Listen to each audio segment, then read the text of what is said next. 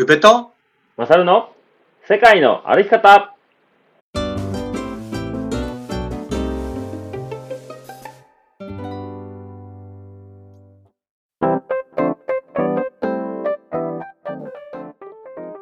世界の歩き方番組パーソナリティの宇部とマサルです。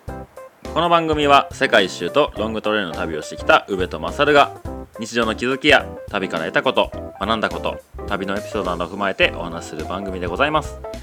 配信は平日の火曜日木曜日と毎月第2第4土曜日となっております。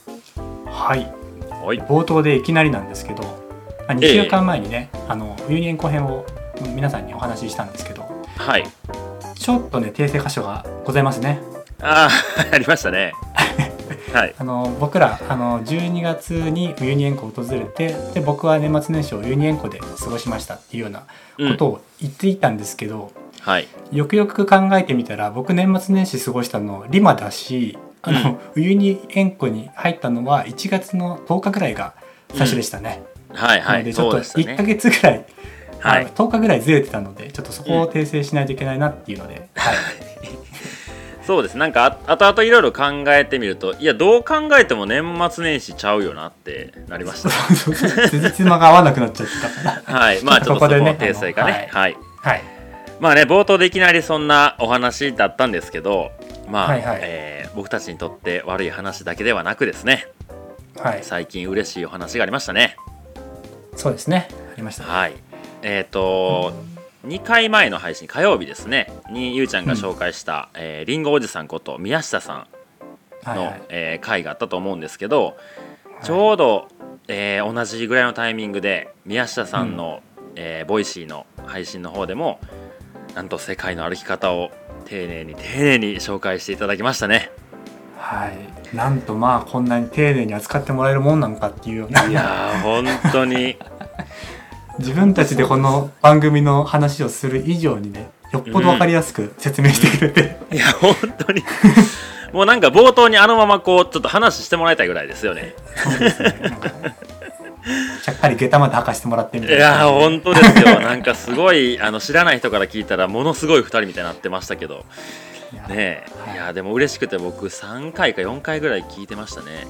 そうだね。僕も何回か聞かせてもらってますけど、うん。いやー嬉しいですねああやって。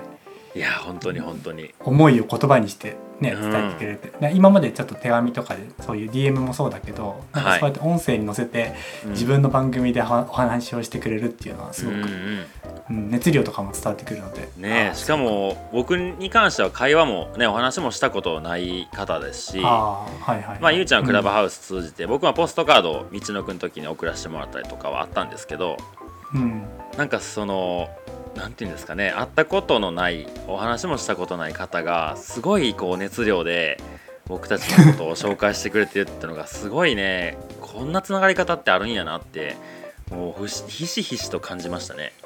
そうだね。ううん。ん感じますよね。ねえ本当にあの早く会いに行きたい。気持ち悪い。な 早く会いに行きたい。びっくりした。わ はい。うんうん。はいそんな嬉しいことがあってちょっとね、えーうん。こちらのパーソナリティ2人はちょっとこうねテンションが上がっている感じですね。そうですね。はい。で、えー今回ですね、えー本編でお話しする旅のテーマについてちょっと触れていこうとは思うんですがはい。えー、とアンケートをね、え1週間ほど前に取らせていただきましたね、うんそうですね、はい、えーえーと何と何でしたっけ？えー旅先で迎えたい誕生日とはい。旅先で迎えたい、えー年末年始っていうので2つでアンケートを取り,、取りましたね。はい。はい。結果はどうでしたか？で結果は、えー 7, は7対3ぐらいでうん。年末年始の方が多くて、うん。でクラブハウスで、まあ、年末年始のついてお話をちょっとねあの2人で構成を考えようまあ打ち合わせせやね、うんうん。打ち合わせを、はい。はい。やったんですけど。やったんですけどね。うんなかなかね。なかなかですよ。もうパソコンがカタカタしないんですよね。いや本当ただ沈黙で2 人ともたおそらく腕を組んで上を眺めてましたよね。上眺めるかこうあの肘ついておでこに手つきながらうーんって 年末年始どこ行ったとかっていう話はもちろんしたんだけどそうそうそう。だからなんか、まあ、僕で言ったらカンボジアのアンコールワットで、まあ、はいはい。初日の出見たけど、うん。だからなんだっていうエピソードしかななかったりとか。まあはい。作れ作ればっていうかさ話せばあるんだよ、うん。その仲友達に会ったとか。もちろんもちろん。タイタバンバンコクで仲良くしてた友達にその初日の出の時にうん。タイミングで会えたとかって、うんうんまあそれって別にっていう話になりかねないし。ただ思い出話みたいな終わっちゃう可能性があそうそうるんだよね。そうそうなんかうん。そうそう。そうなんです。よね。でしかもね別に今年末年始じゃないでしょ。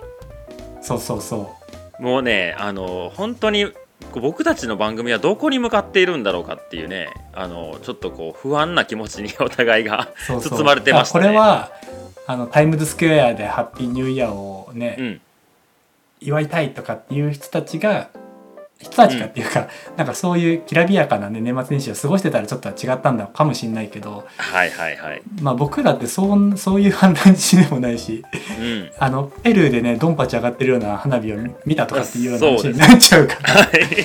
そうそう。だから聞いてくれてる人たちとなんかそこのギャップとかをなんかすり合わせていくっていうのもちょっと違うなとかっていう話がね。そうですね。で、うん。じゃああの年末年始じゃなくて誕生日にしますっていうのもアンケート何のためにやったのってなっちゃうし。そうそうそうそう、本当にねや八方塞がりだったんですけど。うん、まあこういう時はねああの元の位置に立ち返るのが大事なんですよ。そうですね。初心に帰るといそう。うか、僕たちはこの番組を始める時にどんな方向性でやろうって言ってたんだっていう話をねもう一度改めてしましたねそうですね。うん。でタイトルはね結果的に「はい、世界の歩き方」したね。うん。タイトルは「世界の歩き方」っていう風に名前がなってるので、まあ、やっぱ歩き方ですよ、僕たちは。はあやっぱり歩いたんですよ。そうですね。はい。なのでもうちょっとねロングトレイルっていうところにまあ軸足を置いて話していくべきじゃないかというところに落ち着きましたね、そうですね。はい、うん。はい、でまあ今までねこうえっ、とまあ長編と短編、えーいろいろ上げてきましたけど今までの、えっ、と言ったら Voicy をやるやらないっていうタイミングまでの、えー初めの方の配信ですね、はい。なんか本当あの頃ってこう軸足ちゃんとロングトレイル旅にかかったなって思って見返したんですけどなんかやっぱりこう、あのこうがいいんじゃないかああじゃないああがいいんじゃないかっていろいろ揉んでいくとやっぱこう見失ってしまう部分もあったんでしょうね。うん。うん、あったんでしょうで、かね。はい、まあそれが今回のタイミングでちょっと方向性変えていこうよというかもう軌道修正しようよっていう話になりましたね。そうですね。はい、なのでちょっと今回は、えーアンケートいた、えー票をいただいたのもあるんですけどちょっと申し訳ございません、えーテーマを全く違うものに変えさせていただきました。はい。ではご紹介よろしくお願いします。そんな改まって言われたらあれですけどそうですね。あの初心に帰るっていうかまあそういった意味でもなんか旅のスタイルって人それぞれね一人旅だったり二人旅だったりうん。旅先で会った人たちだったりいろいろあると思うんでそこら辺僕らの見解っていうかね、お話ができたらうんいいのかなと思って、今回のテーマを旅のスタイルというふうに、しております。はい、い。やわかりました。では本編いきますか。はい、では世界の歩き方スタートです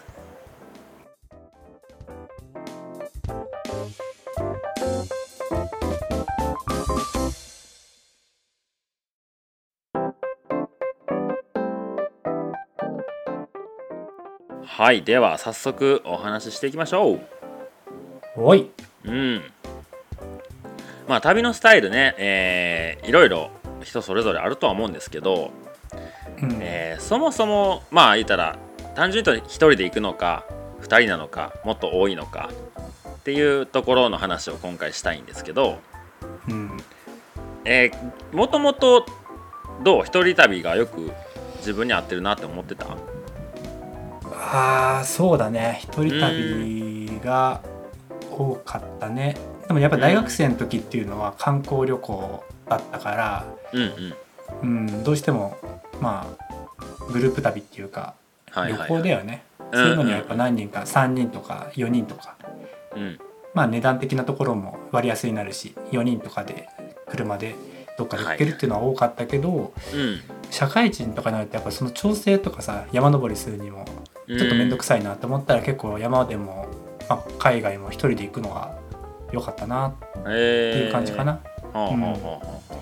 世界一周に限って言えば、まあ、基本一人だけど、うん。まあ、仲良くなりそうな人がいたら一緒に、まあ、ちょっとちょっとの期間っていうか1ヶ月とか2週間とか、まあ、うん。分かんないけど、うん。まあ、入れる限り一緒に旅をするとかっていうのはあったかな。ううん。ん、マサルはどうですか？僕ねうーんまあ学生時代旅行っていう旅行、まあ、家族旅行を、まあえー毎年ね家族のなんていうんですかね、はいはい。えーいつも決まった時期に温泉旅行行くみたいなのが年明けにいつも行ってて本当にね、それぐらいだったんですよ。そうですよ。なんかあのサッサッカーをずっとやってたからそう。合宿先か家かとかっていうそう話前そもう。そう。うんうんうん。はいい。ろんなとこにはね、まあ、九州だったり、まあ、関東の方とかは行ったことはあるんですけど、全部サッカーの合宿で行ってたから、うんうん。なんか本当に自分が一人旅をするとかも思ってないし友達と旅行に行くってこともなかあんまりなかった。うん。で初めて、まあ、旅友達とみたいな旅行行ったのが、えーオーストラリアかな？もうはいはい。に、えー、と高校が一緒の友達が大学に上がってで学部も一緒で、まあ、結構一緒に授業とかを受けてたんで、うん。まあ、その2人で高校の時の友達がオーストラリアに、えー語学留学を行ってたから、まあ、その、うんはいはい。そいつに会いに行こうぜっていうので、まあ、2人で、まあ、英語も大して喋れずに、まあ、そいつを訪ねに行くみたいな旅行をしたのが初めてやったかな。おおうん。なるほど、はい、うんうん。うん、でまあそれ以降もまあ仕事で東京で販売の仕事だったんで、まあ、もちろんね、平日休みで、えー今回みたいなゴールデンウィークとか年末年始、うん。お盆とかはもちろん出勤して働いて、うん。まあ、みんながね、休んでる時はそういう小売業ってね売り上げが上がる,、うん。でなかなか長期の休みとかもなかったんで旅行ってこともしてなかったし、うん、でまあそっからね日本一周っていう、まあ、旅に出たんでまあ一人がうん。ほとんどやね、それ以降はなるほど。かなり極端だよね。いやほんと0か100かみたいな感じですそうだね。自分にはこういう旅のスタイルが合ってるからいうのを選んで、うん。じゃあ日本一周とかっていうよりかはもう、うん、オール・オア・ナッシングで。そうそうそうそうそう。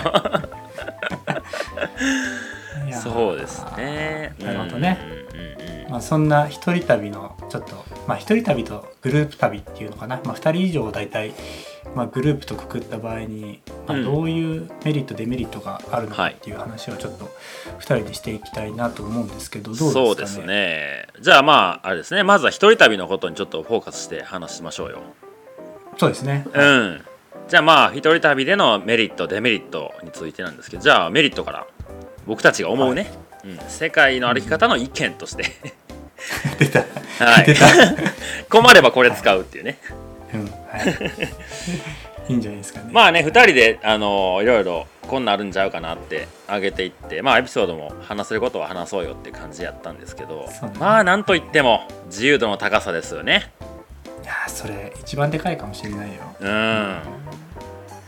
だって。まあいいろんな自由度があるけどどどういうこう自由を感じてましたか？一人旅で。あのーなんだろうなまあロングトレイルじゃなくてもなんだろう、うん。旅先とか世界一周とかって次どこの国行くっていうのってう誰かがいたら俺海興味ないとか俺山興味ないとかってなったうん。うんらちょっとそこでまたいちいちね交渉しないといけないわけじゃん。うん。らそれを全部なんだろう自分の決定権で気分次第で行き先が決められるっていうのは僕は一番でかいんじゃないかなうん一人旅のいいとこそうやろっていうんううん。ん、だっていつ動いたっていいしどこ行ったっていいやもんね。そうだね。はい。うん。でそのねそこの町まで行く方法だって飛行機で飛ぶのもありやし。節約したくてちょっとそうババスとかバスを使うっていうのも、うんうん。いやーそれはもう圧倒的な自由を感じてたねそうですね。まあこれは後でまたお話しするんですけどね。もうあの表裏一体ですよ。自由ってものは、ああはいはい、うん。うん。はい。でまあ他で言うとまあ可能性無限大。そうですね。ちょっとなんかゆうちゃんなんかあるんですか？エピソードが。いやーいやでもうん。そうですね。エピソードがあるかないかといえばうん。あるね。あありますか？なんか結局ひなんだろう友達とかと2人でいやこれどうなんだろうな。どうですかん？マサルは？可能性無限大ね。うーんこれって結構人によるんじゃないかなって思ったな、うん。なんかえーまあさっき言った柔道みたいないろんな場所に行けるとかうん。その日何をするかっていう決めることが全部自分でできるからっていう意味で言えばもしかしたら可能性ってどんなことだってできるっていう捉え方もあるけどうん。なんかねなんかすごい自分っていうものを分かってきてしまってなんかやっぱ自分ってできる範囲決まっなんかこれ以上は無理なんやなっていう限界を見たところもあったね。あなんあなるかうんやっぱりなんていうんですかね。その日本で生活してた時のまあ自分ってこういうとこダメだよなというかできないよなとか思ってることって海外やったらまあどうせ知らん人たちと会うし今後再会するかわからない人たちやからまあ何でも何したっていいやんって思えるところはあるとは思うんやけどああはいはいはい。やっぱどっかね、こう人見知りが出たりとかいやこういう風に言ったら相手傷つくんじゃないかなとか、まあ、それも自分のねその今まで育ってきた環境の中での常識とかそういうものが出てるんやとは思うけどなんか本当に自分ってこの枠なんやなっていうのを感じた瞬間は結構あったかな。るほど。なうん。どうなんかねうん。可能性無限大。なんかあのこれ場合にもよると思うんだけど、うん。僕コロンビアのはいはい。クラブ行ったんですよ。そのうん。カウチサーフィンでお世話になった夫婦と、はい。でまあ女性コロンビアの美女がいっぱいいるわけですよ。写真見たよ、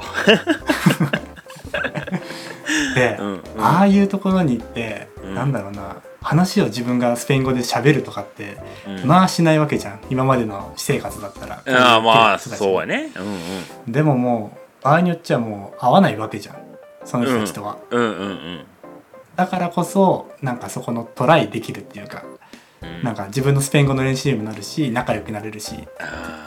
でそういうなんだろう可能性をなんだろう2人とかだったら余計話しやすくなる場合もあるけど、うんうん。1人だったからまあなんだろう変に恥かいてもいいやっていう気でうん。あの喋りかけてで仲良くなれてで写真も撮ったりとかっていうようなところまでうん。仲良くなれたっていうのは僕の中でなんか一人旅だから恥をねなんて言ったっけ？旅ははなんかは影捨てだっけ？なんだっけ？ああはいはい。旅ははい。書き捨てですか、うん、そんな感じで、なんかできたのもメリットの一つかなと思いますね。うん、なるほどね。ああそうね。まあそそういうことあったんかな。うん、ままあその可能性を自分でとどとどとどめちゃうっていうのも、まあ、うん。一つある時もあるけど、うん。まあ、逆に自分がオープンになったら誰でもまあまあそうやね。それはなれるっていうのは、まあ、結局自分次第の部分になっちゃうんだけど、うんううんん。そうやね。それまあが一人旅だと結構痛感したかな。はい。うんうん。まあ、人に話しかけるっていうなんかラインは、まあ、自分が下げれたのかっていうよりかは、まあ、周りが下げてくれてた感はあるかな。なんかその、うん。やっぱ国民性だったりとかその国のう、ん、人たちの。陽気さだったりそうそうそうそう、向こうから話しかけてくれることが結構多い国ってあるやん。はいまあそれが全員ねあのいい人かっていうのはまた話は置いといて。うん。なんかそういうあの全然喋れなくても話しかけてもちゃんと答えてくれたりとかまあ大半がいい人やしやっぱこう日本から来たんだかっつっていろいろ話しようぜって一緒に飯食おうとかあの宿一緒やんなとかっていうことがあったからまあ話しやすかったなとは思ったね。うんうんうんうんそうね。はいはい。じゃあまあメリットもう一つねちょっと挙げたんですけど、えー静かに流れる時間を自分一人で堪能できる、おおこれもね自由度みたいなとこにもかなり関わってくるとは思うんですけどね、うんううん。ん、これちょっと僕が挙げたんですよ。はい。うん。でちょっとね、まあ、エピソードというか、えーまあ、ロングトレイルではもちろんね、まあ、一人の時間が多いんで、まあ、もはい。うどこを見ても人間がいないもう荒野を歩いてる時とか本当に森の中で、あ動物の気配がするとか寝てる時に星が綺麗だったりとか本当にその世界を独り占めしてる感じもあるんやけどこれをね初めにまあふと頭の中に、えー思い出したのが南米のねバス移動のえー、とうん。どこだったかな、ブラジルかな？それこそ湯葉農場に行くバスだったと思うんですけど、はい、うん。うん、でまあ長距離のバスってね、まあ、ちょっと前も話しましたけど、まあ、そんなに人が乗ってなくて、でまああの時間も長いからゆったりもうブラジルのそのなんていうんですかあの街並みというか、えーはい。まあ、窓から見える景色をぼーっと見てで携帯ももちろん繋がらないんで何もすることもないし、うん。でダウンロードしてた音楽がちょこちょこあったぐらいででもちょっとお気に入りの曲を流して、本当にただただ座ってるだけみたいな。うん。でもこれってまあその旅中で移動を一緒にすることもあったりしたんやけど他の旅行者とね。はいはい。やっぱ誰かといるとこう話することもあるし、まあ、なんか、まあ多少気は使うしなんか自分の好き勝手できないけど本当になんかもうああ旅してるなーってもう存分に浸れる時間だなっていうのを思ったんですよ。なるほど。うん、いやそういう時間ありますよね。そうやんね。あった？そういうの。うんあったあった。うん。でもちょっとね気持ちがめめいってると同じような情景を見ていてもうん、なんか何やってんだろう自分っていうような なんかはい我に返っちゃう時もあるし、うん。うん、だその、ね、静かに流れる時間が、うん。うん、良かったなって思うところはまああるし。うんなんか見え方によっては結構違ってくるんだよね。うん、なんか一日中こう会話をしてなかった日とかもやっぱりあるとは思うけどはい。まあ特にバスの移動とか、まあ、話しても宿の人とこうチェックインでどうこう話して、まあ、たまたまその宿にはあんまり泊まってる人がいなかったとか、なんか買い物程度で会話が終わったりとか本当にこう話をしたっていうかは会話をしただけのなんていうその手段として会話したってことがあった日もあったんやけどなんかそれでもなんか僕はあんまり孤独やなとは思わなくて。へえはいはい、うん、なんかそういうなんていうんかなただこう日常その街で流れてる時間を見てるだけでなんかすごいいい幸せな気分に僕はなれる人だったなって思ったね。うん。うん、なるほど。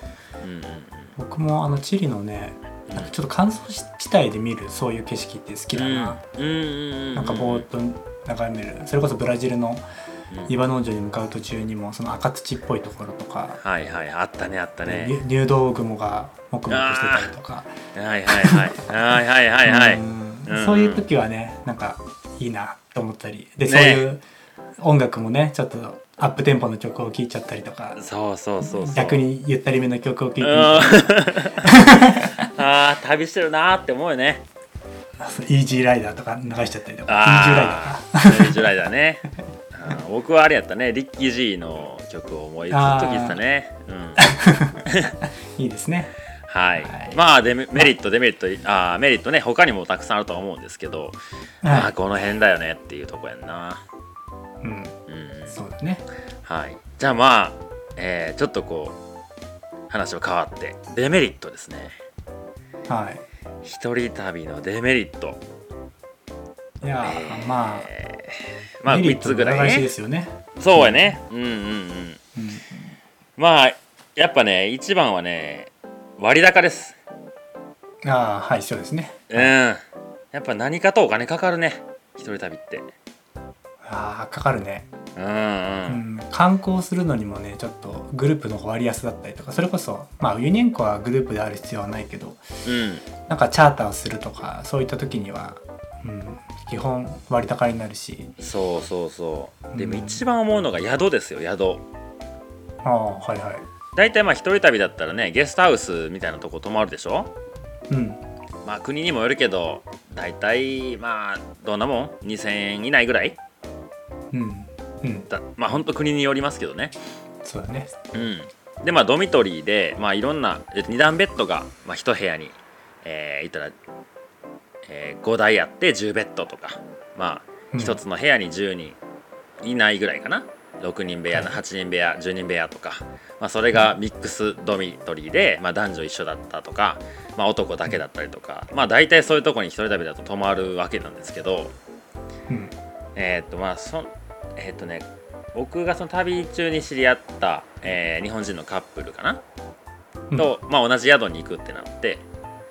で、えーまあもちろんカップルなんでその個室に入るわけですよ。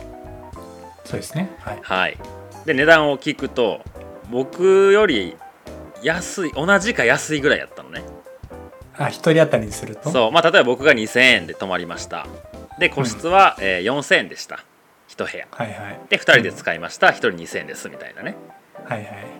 で僕は言ったらそのなんていうんですか？まあ同じ部屋に何人も知らない旅行者がいて、まあ、結構海外だとその物が取られるかもしれないとかいろいろねそうそうそうそう。で夜うるさいやつがなんか酒飲んで暴れてとかいろんなことをこう警戒しながらそこのベッドを守らなきゃいけないのに同じ値段で個室で二人っきりなんみたいな。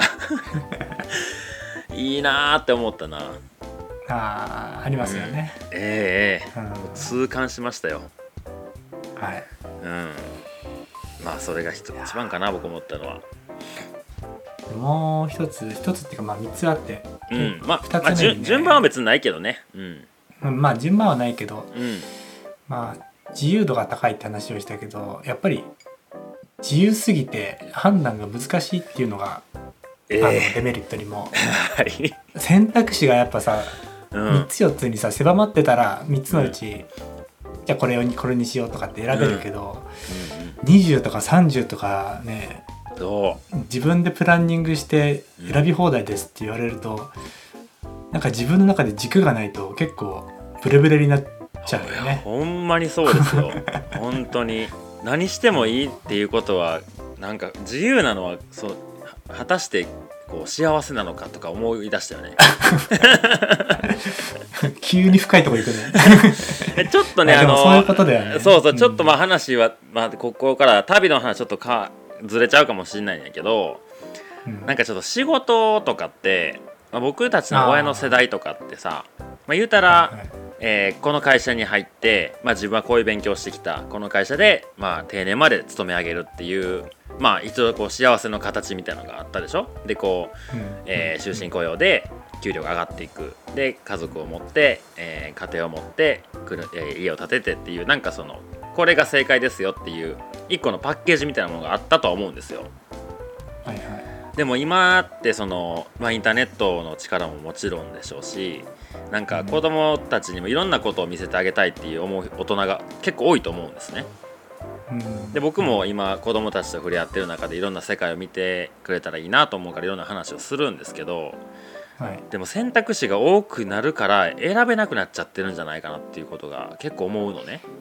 はい。うん。うん、まあちょっとその旅の中での話はちょっと違うかもしれないんやけど本当に自由すぎると本当さっきゆうちゃんが言ったみたいに自分の軸がないと本当にねどうなるか分からへんよね。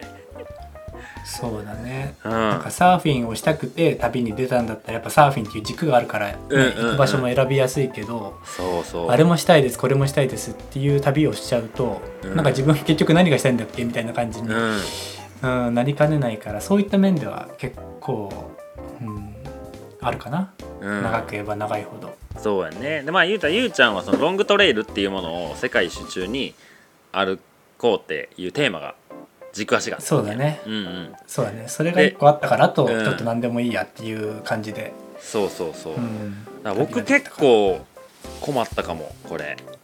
なんか世界一周したいってなった時に、まあ、世界地図をね広げて、まあ、一応行ってみたいとこをチェックしていくじゃないですか一応みんな。うんでそれやった時に、まあもちろんねあの世界一周するなら、まあ、前回話した冬に見てみたいよなとかえっ、と、まあ滝とかねイグアスの滝ナイアガラの滝とか、はい。えーあとは何やろねサハラ砂漠モロッコ行ったら砂漠見たいよねとか、うなんかいろいろバルセロナ行ったらバルサの試合見たいとかいろいろあったんやけど、でもインド死ぬ行ったらわちゃわちゃしたい。いやいいそうインド行ったら沐浴はするでしょみたいなのはあったんやけど でもそれってその僕そのルート決める時になんか別にそこまでしたいわけじゃないけど近く通るんやったら行こうかなぐらいやったのよ。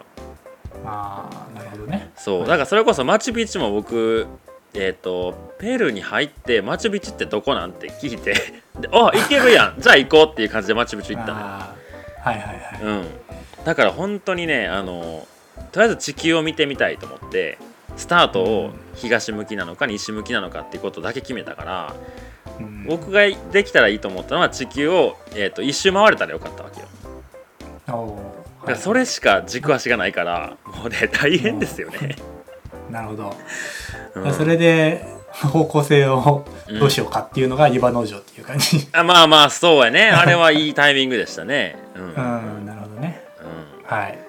はい、でまあもう一つね、まあそのうん。まあ多分自由すぎてってところからちょっと話はつながるかもしれないですけど、まあ、その判断、した判断とかいろんなことに対する、えー責任がですね全て自分に返ってくるってところですね。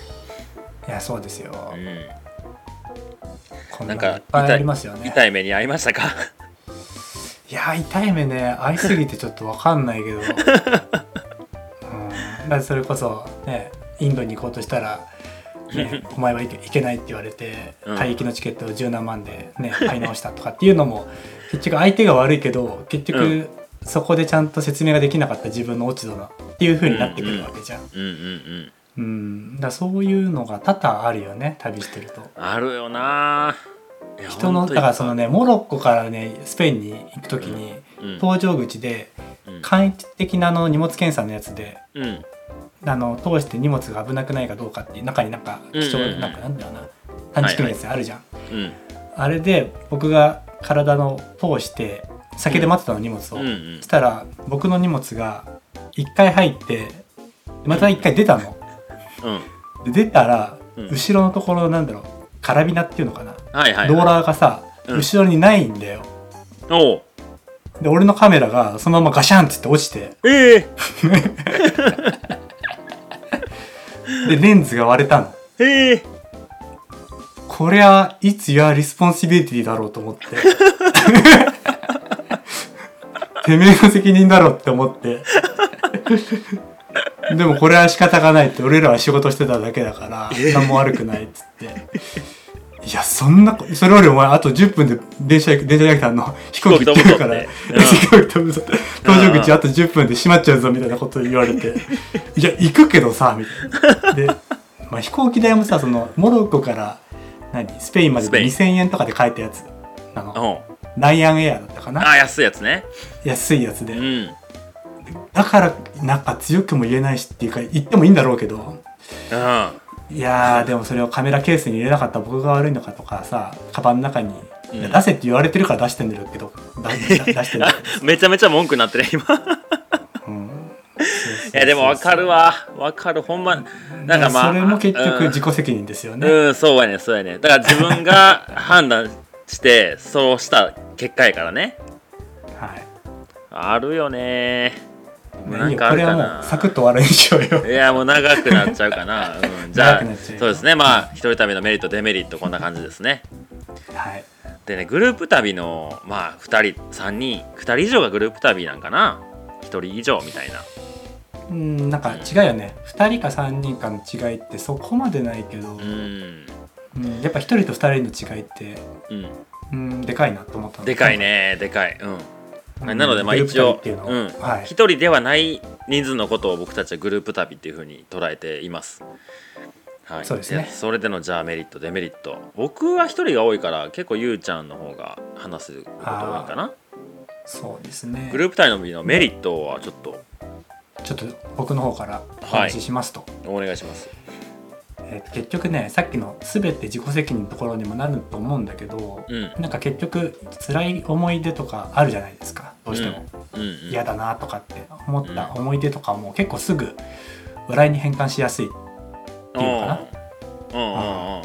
あるかなと思うんですよ。うん。うん。うん、一人旅だとどうしてもね自分で温めてそれを誰かに伝えるまでがその仕事っていうかなんか、えーそうやね。忘れちゃうわけじゃんそういうのって。うん。一人だったら、うん。うん。うんでもふ誰かと言ってればその人と会った時に思い出し払いができたりとかうん。できるし、まあ結構。ねその瞬間やっぱこう吐き出せるところがあるしね。そうそうすぐ吐き出せるから。うんで一つの思い出があるのがねうんはい。あのマダガスカル行った時なんだけど、うん。それこそ2017年の年始あたりかな年末年始あたりに行ったんですけど、はい。あ僕あれなんですよ。アフリカも行ってるんですよそうやね。あれ世界一周と別で言ってんやんね。別にそう公務員試験を受けたうん。後にすぐ6ヶ月間ぐらいあの、公務員になるまでの6ヶ月ぐらいをずっと、はいはい。あインドやらアフリカやら旅してたんですけどその時にマダガスカルの首都からアンタナリバだったっけな。うん。はい。そっからバオバブの木が見れるところまで行ったんですけど、はいはい。まあ、雨季で、まあ、道がもうぐちゃぐちゃなんだよね、うんうんうんうん、でマダガスカルで旅した人だったら分かるって言っても大体の人がしてないと思うんだけど。あの僕も分からへん あのねタクシーブルースっていうねすごい格安のバスっていうか本当なんだろうなミニバンみたいな感じでへえ。4, 4人しか座れないシートに5人乗らされるんだよね。うんいやもう一人多いね。1人多いからもううん。骨盤っていうのかな、うん。腰の骨が当たらないように何？ススリーディフェンスのツートップみたいな。でもあれでしょ？言うてそんな1時間とか2時間でしょ？いやいやいやそれがですねえ？あの出発するのがうん。あの夕方の3時で、はいはい。着くのが朝の7時ぐらいですね。要するに15時間。マジトイレで休憩も多分深夜に9時ぐらいに1回してで深夜に12回してっていうのでうん。あの行くんですけどもそれだけでもしんどいのに雨季だ雨季なんですようんうんでボロボロのそのバンだから、うん。横から雨水がうんうわ。あのパタパタポタポタっていうだからウィン 何サイドの人たちは大変だよね。もうずっとそうのわ。雨水を何十時間もさ耐えしのぎながら。まだまだ真ん中の方がいいっていうような。うん。えそのあれとかも。その 4, 4人座るとこに5人座ったその5人のメンバーはどんなメンバーやったの？あ僕はその時あれ日本人の人たちと一緒に旅してたんで、あじゃあそのま5人とも日日本人。そうそうそう。だしんどいよねとかっていうような話をできたからいいけどあれが一人で現地人ばっかだったらなんかはにかんはにはにかんでおしまいみたいな感じになるじゃん。まあそれはそれで思い出になるんだろうけど。まあでも僕のイメージですよ、はい。あのマダガスカル行ったことないですしどんなとこかわかんないですけど、まあ、おそらく日本人よりもちょっと背丈が高い人たちがいててそうそうそうで、おそらく4人席のところの0.5ぐらいしか与えてもらえないんやろうなって思った、はい、いやそうなっちゃうよね、うん。うん、で端っこでもうぎゅうぎゅうなって雨ぶっかかってみたいな、そうだね。うん、ちょっと日本人だから譲り合う精神がねああね交代しようか言ってね。うんうんうん。はいはい、あそんな思い出もあって。だからそういうところもそうだし、まあ逆に仲が深まりやすいっていうのもありますよね、うん。そうやねそらそんな経験したらもう友達ですよ。そうですね。うん。うん、でグループ旅のメリットでねもう一つ、ね挙げるとしたらそういう思い出を誰かと共有しやすいっていうのはいはいははねでかいかな。そのミャンマーは僕男4人であの旅をしたんですよ、うん。うん、だそういった時でもなんかちょっとした悪ふざけじゃないけどうん。なんか店員さんをねチッチッチッとかって呼ぶんですよミャンマーって。おうおうなんかチュチュチュチュって呼ぶと店員さんが来るのほうほいやそんなん一人だったらようやんないじゃん一人で現地人気取ってやらないこともなんか友達とあこうやって店員さん呼ぶんだみたいな感じで呼んでみたりとかだかそういうなんかグループだからこそできる楽しみ方もあるしうんあとあねだからミャンマーなかなか来んかった僕一人で行ったのミャンマーねあしかも1日2日でしょ。あそう1泊2日でミャンマー。あ そうはいはい。ちょっと後輩がサッカー頑張ってたから会いに行くって言って。だけどうん。なんかみんなチュッチュッチュしてんなと思って。それやったんや。そんなん知る由もないよね一人で行ってね。そうそうそうそう。う でなんかミャンマーもねその観光でまあ、はい。なんだっけなゴールデンロックっていう、まあ、うん金のんはいはい。岩があるところがあるんですよね、うんだうんそこに行くのも結構交通手段がなくて。で、まあ、タクシーチャーターしたら別にそんな高くなくないっていうので。でああはいはい。4, 人でタクシーで、ねさっきの割高っていうような話してたけど一人旅がね、うん。グループ旅の割安っていうのはそこですごく一人だったらチャーターしてまで行かないなっていうのが。あー確かにな。4人だったらじゃあそれ思い出作りにちょっと行ってみようかっつって。うん。なるほどねこんな感じかとかっていうのも。ううん。んまあそうね思い出作りもそうだしうんそういったところではメリットは大きいかなとう思いんますね。そうやね僕もまあ大体が一人やけど旅先で出会った人と何うん1ヶ月とか、まあもう一回違う場所で再会しようとかっていう旅してる時期もあったから、まああのすごいそういうところは分かるし、まあ、やっぱ思い出を共有できるっていうのは大きいね。いやーそうですよ。うん、やっぱその時の空気感とかなんかいうかなあの雰囲気とかあの時のあの親父がとかねあのバスの中の車内の気温の暑さとかっていうのは言葉で表現してもなかなかやっぱこうそれを体感したことない人は伝えれないや100%は、そうだね。うん。だね。でもその人とやったら「あのバスやばかったよな」だけで「やばかったよ」っていうので もう会話が全部成立するよね。確かに。うん、ですね。それはすごいあの辛い時はすごい辛い時の方が僕は助かったかもね、あうん、やっぱいい時って多分あの誰かにこう話したい気持ちも出てくると思うけどなんか自分の中で大事にこう余韻に浸りたいとかっていうふうに思うことが多いからあなんかそこで誰かとこうなんかするっていうよりかはなんか静かにしてたいなって思うところがあるからまあ辛い時に誰かがいたら本当に笑い飛ばせるよね。そうですね。うん、であのあそこえっ、とワイナポトシボリビアの、うんえーあーはいはい。うん、そこにあ僕登りに行くつもりじゃなかったんですけど、まあ、たまたま、うん。えーペルーの、えークスコで出会った、まあ、友達長くの友達が、まあ、山世界中の、まあ、そういう行きたい山がいくつかあるから、まあ、それをこう登りながら世界一周してるみたいな人で。うん。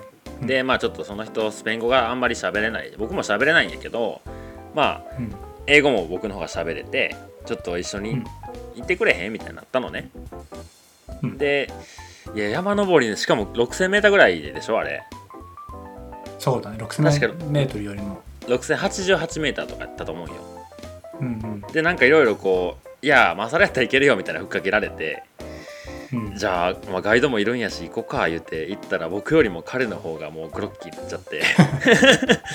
まあ高山病みたいなことになったりなんかそう、でまあガイドがねあのマリオっていうガイドもうおじいちゃんおっちゃんのガイドがついてくれたんやけどうん。そのまあやっぱスペイン語が100%わからないしそういうとこ行くから英語を喋れるガイドにしてくれっていう、まあ、一応注文したのよ。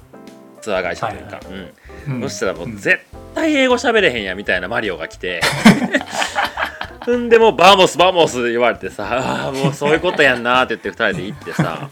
でまあ一応僕スペイン語で山登りながらなんかこうこう僕よりももうねその友達の方がちょっとしんどくなっちゃってたからなこいつは大丈夫なのかみたいなことを僕に聞いてきてでなんかこんなん言ってるっぽいけどいける？みたいなんででなんかなんかお前たちはいける？大丈夫だ？みたいなことを言ってるっぽいのよ。うん。でなんかもう めっちゃ静かになってたあのそのね友達が「あのうるさい」っつって日本語で「行くから行くから静かにしてくれ」とか言って。なんかそんなんもさ今再開した時にあのマリオがさだけでさもう全部その光景が思い出されるからね、いいよね、そうですね。うん。はい。まあ、グループタイムのメリットそんな感じですかね。はい。ではグループタイムのデメリットいやーございますか？デメリットもありますよね。はいはい。うんまあデメリットっていうとやっぱそこのねグループで形成されてるからうん。なかなか新しい出会いとは結びつきにくいかな。そこで完結しちゃってるわけじゃん、うん。うんうんうんうん、だから新しい出会いっていうのが一人だったら一人の人となんかシンパシーが通ずるものあるじゃんうん。うん。ちょっと話しかけてみようかなみたいな。はいはいはいそうやって、まあ、ユニエンコでもちょっと話したけどその、話せなくてもいいやってなっちゃうじゃんマインドが、うん。その人たち同士といればいいっていうような。ううん、それは逆にデメリットでもあるかなと思いますね。んうん。なるほどね。うん。うんで冒頭でも話したけどその決め事があるとその都度話し合いが必要になるみたいな、うんうん。うん、山が好きだけど相手が山が嫌いだからとかうん。うんうん、だそこら辺がねにその協調性をねどうお互いが持ってるかで、いやだったら一人で行きますって言えるような関係性だったら僕はいいと思うけど。うん。なかなかねそういうのって難しいそうね。それこそ、うん、アフリカとかだと、ね、縦断する時って結構グループでなるんですよ。うん上から下までの縦断だと大体1ヶ月とか2ヶ月とかかかるんですよね。うんうん。でそうなるともう運命共同体っていうか、まあなるほど。そのサファリとかするにもすごいお金が高いんですよね。一人で行くと、人だとね。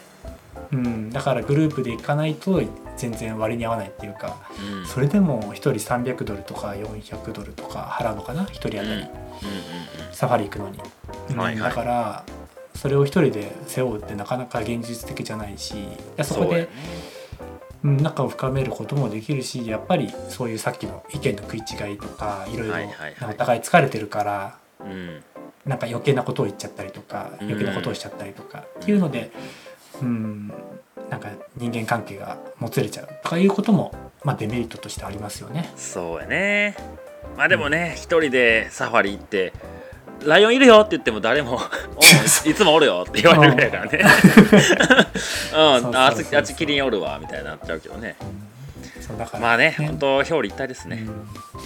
でも僕もそのちょっとロングトレイル中の話なんですけど、うん。あの AT 歩いてる時にちょっとねえーどれぐらいかな？2週間ぐらい一緒に歩いてるハイカーが僕含めて3人いて。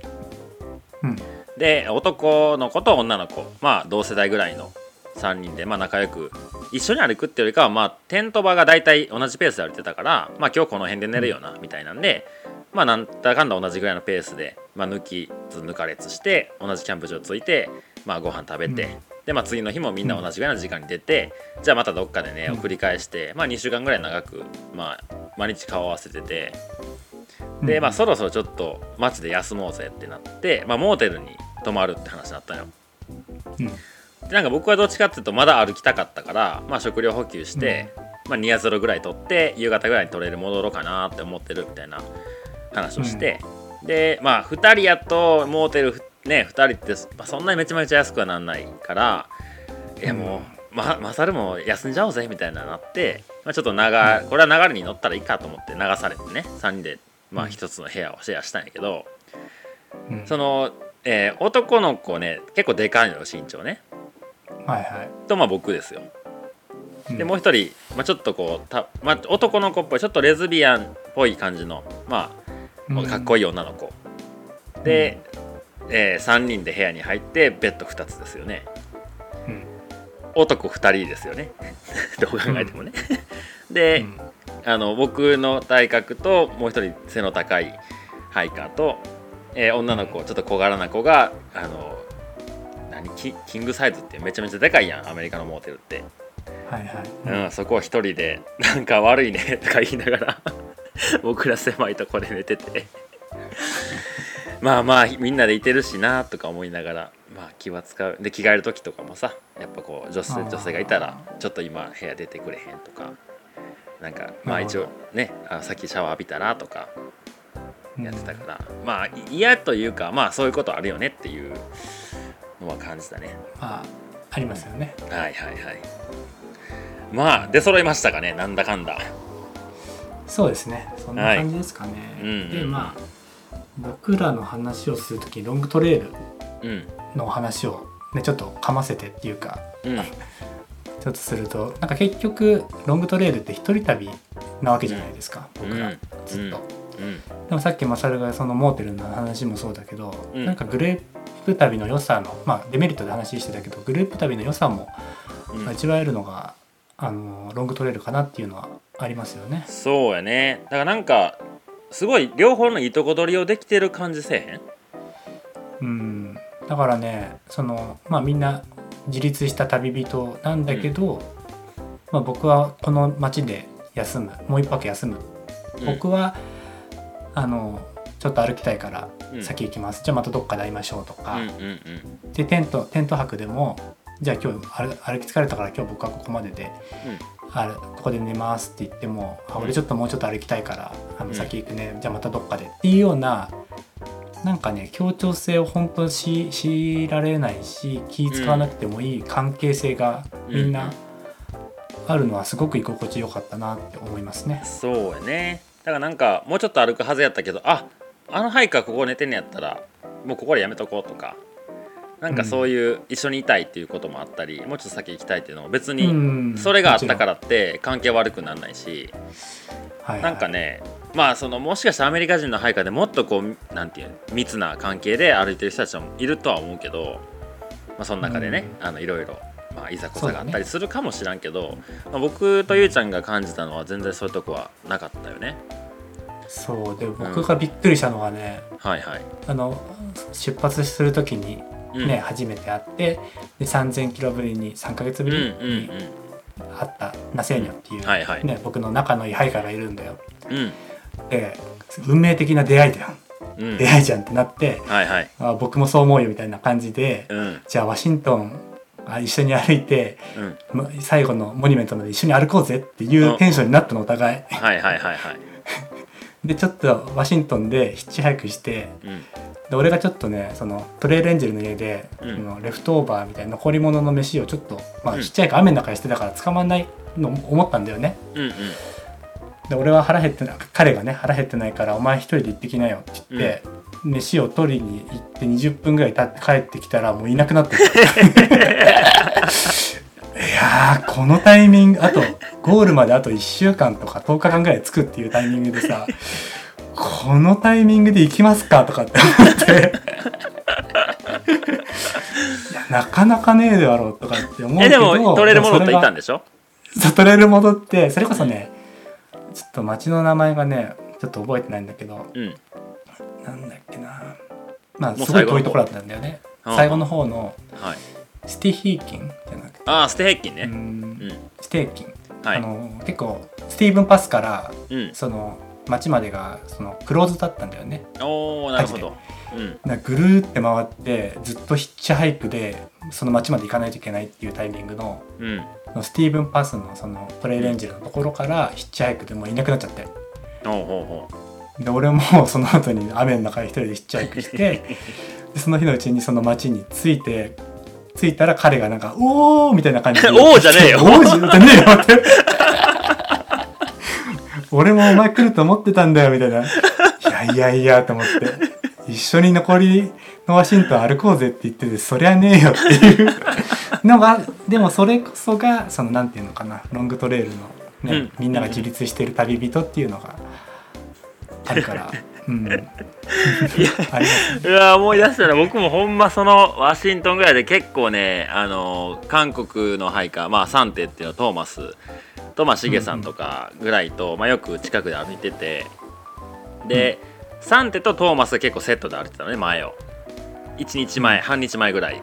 で僕とシゲさんがちょっと後ろ気味やって、でまうん。あとある町のエンジェルのとこにお世話になって。でまあトーマスはもうちょっと先パッと出るわって言ってトレイルでちょっかい昼寝してるからまた追いついてきてくれよみたいなんで出てったのねで、えー、シゲさんはなんか違う、えー、とマウントレーニアの周りを、えー通ってるワンダーランドトトレイルっていうのがあって、まあ、そっちに行くからそもそもトレイルには戻らないよって言ってて。はいはい。で、まあ、僕はちょっともうもしかしたらもう一泊するかもしらん。まあトーマスまたいつか会おうねって感じだったのよ。うん。でサンテがまあそろそろ行くねって言ってんだけどヒッチハイクなかなか捕まらなくて。うん。であのあ僕そこにちょうどね他の韓国人のハイクがわーっと降りてきたのね街に。うん。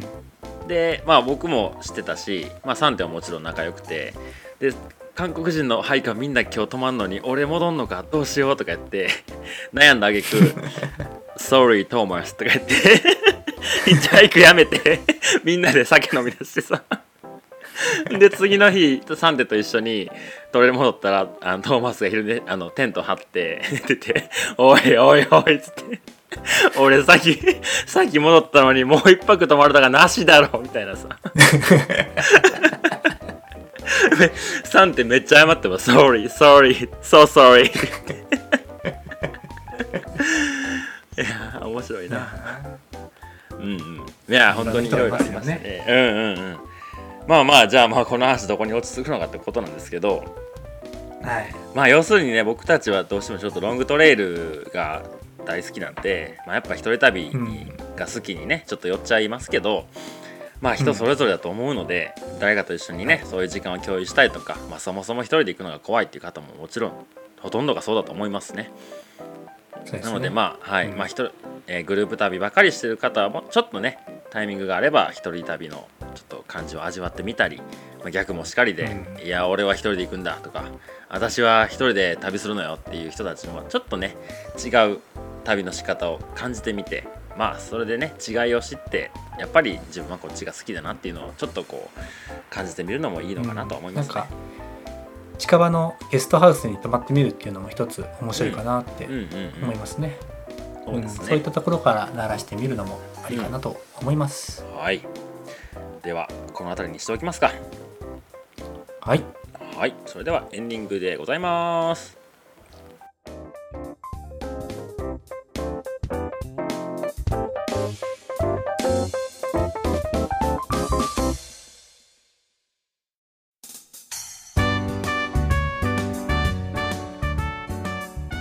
ではエンディングのお時間となりました。はい。ちょっとね今回はあのししげさんコーナーはちょっとないんですけど、はいはい。はい、うんなんかちょっとメッセージいただきましたか？いやそうですね今回、うんあのーまあペンネームあのラジオネームはないんですけどお手紙をいただいたのでちょっと、はい、そうですねかんあの簡単に紹介させてもらいますお願いします。はいまあ内容を説明すると、まあ、僕がね、あのー前回インスタの方で、はい。あのー農作業が結構忙しくて、まあうんうんて手伝いに来てくださいみたいなことをちょっとねあのストーリーズであげたらはいはい。あのこの今お手紙を書いてくれた方もそうだし他のリスナーさんも何人ぐらいだろうな？なんか56人ね。あの手伝いに行きたいですゴールデンウィーク中にってへえすげえ。うん。いう風な反応をしてもらってでこの方もあのその、まあ、お手紙書いてくれてる内容にはい。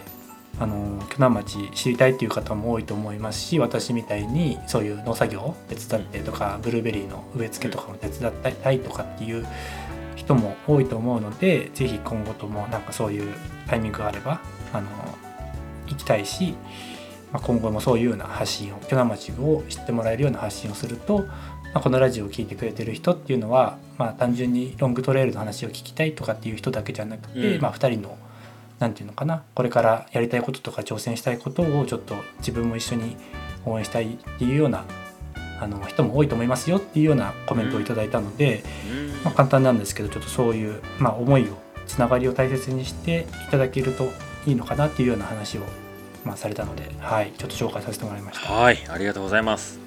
はい、なんかあれですよね、その、うん。言ったら僕とゆうちゃんとなんかまあえっ、とまさにねえっ、とこの今配信が上がってる土曜日の翌日ですね日曜日に、うん。あの前回、えーちょっとご紹介させていただいた、えー、と YouTube でこの番組を紹介していただいたね、味噌汁笑顔さうん。んとね、ちょっと京都ハイキング行こうってなって。でそれをつないでくれたのも、えっと前回六甲ビーバーネストさんでイベントをさせていただいた時に参加してくれた方が、まあ、京都の方で、まあ、そこのえっと京都にあるそういう山好きとかアウトドア好きの方がやられてるお店でもトークイベントよかったらやってみてくださいってみたいな話をいただいてでまあじゃあうん。一度ねその店主の方とこうお話もしたいので、えーお店にお伺いしますねっていう話をしてたんですよ。うん。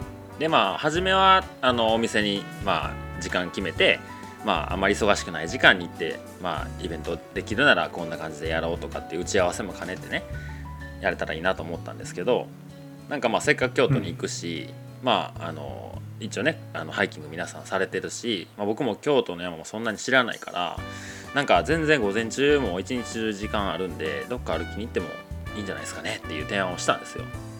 はいそしたらその方があの味噌汁さんのこともご存知でうん。でもうその3人でハイキングしてそれ終わってからお店へ行って店主の方とお話ししましょうっていうこといもあったり。面白そうですね。そうすごい楽しみなんですよ。いや本当に本当に。うん、でなんかそのねそのゆうちゃんとこに手伝いに行くとか、まあ、ハイキング僕も一緒にさせてもらうとかっていうのもすごい嬉しいんですけど、なんか僕はそのもう一個向こう側になんかリスナーさん同士がなんかこううんうん。なんですかねお互いが何何かのきっかけで知り合ってまあ、それこそ前回ね、あの道のく塩がトレイルを歩きに行かれたお二方もいらっしゃいましたしなんかそうやってあの僕たちをこううまい勝手に使ってなんか仲良くなっていく人が増えていけばなんかもっと僕嬉しいなって思う。そんなことも僕たちがただラジオをね配信するだけでもなんかね知り合い知り合うはずなかった人たちが知り合ってなんかいい時間を過ごせてるっていうのはなんかすごいなんていうのかなあのかなりレベルの高い幸福度だなと思いますね。いやそうですよ、ううん。ん、僕らもすごく満たされてるし、うん。なんかみんなもそれで、ね、僕らを、まあ、活用してって言ったらあれだけどいやもう全然利用してください僕たち。なんてそうそうそうそう。いやなんかすごくいい感じにねうんうん。人のつながりができてる、来てる感じが嬉しいですね。そうですね。本当に嬉しい。うん。うでもう一つねちょっと紹介したいものがまあこれは、はい。これもあれなんですけどその、はいはい。なんだろう個人的に来てる DM で来たので、うんまうん。あ、紹介しない方がいいのかなと思ったんだけど僕がちょっと個人的に嬉しかったんで、はい。お話しします。はいはい。えっ、とねまあ、このラジオを聞いてですね、まあ、うん。元気もらって職場復帰できるまで頑張れるようになりましたみたいな話をへえマジですか？方が、はい。うん、いてくれて僕も知ってる人だからね、うーん。なんかすごく、まあ、このラジオのおかげってことは絶対ないと思うんだけど、うんうんうん。それだけじゃない。そういうたくさんのね要因があると思うけどね。うん、でも僕が僕がっていうかそのね慣れない中でこういう、ね、音声配信をしてるっていうのをあ頑張ってるなとかっていうような話をねたまにしてくれたりしてたので、うん、すごくなんかすごくあったかくなって。いやーこちらこそって感じですけど。ええ話やないか、ええ話やないか。そう わそんなこともあるんですね。そう。だからちょっとね紹介したくなりましたけど。いやー。ポッドキャストやってよかった。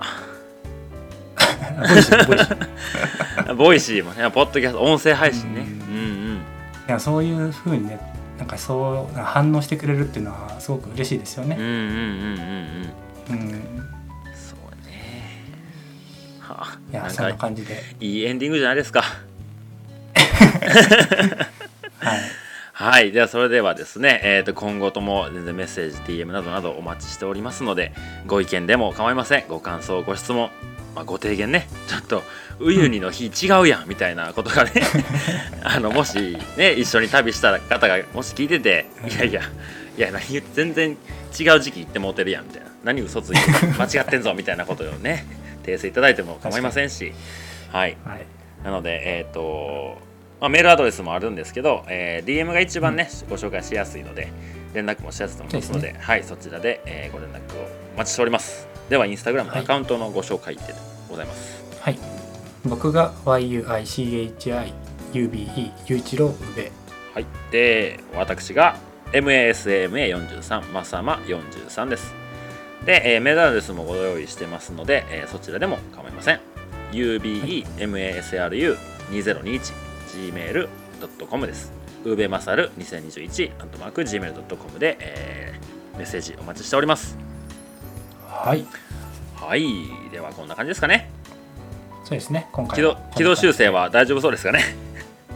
いやいいんじゃないですかねああ、いいじゃないでですすか？かね。ああ、いいんじゃないですかね。ちょっと次ぐらいからちょっとロングトレイルの話、しっかりやっていけたらなって、個人的には思ってますんで。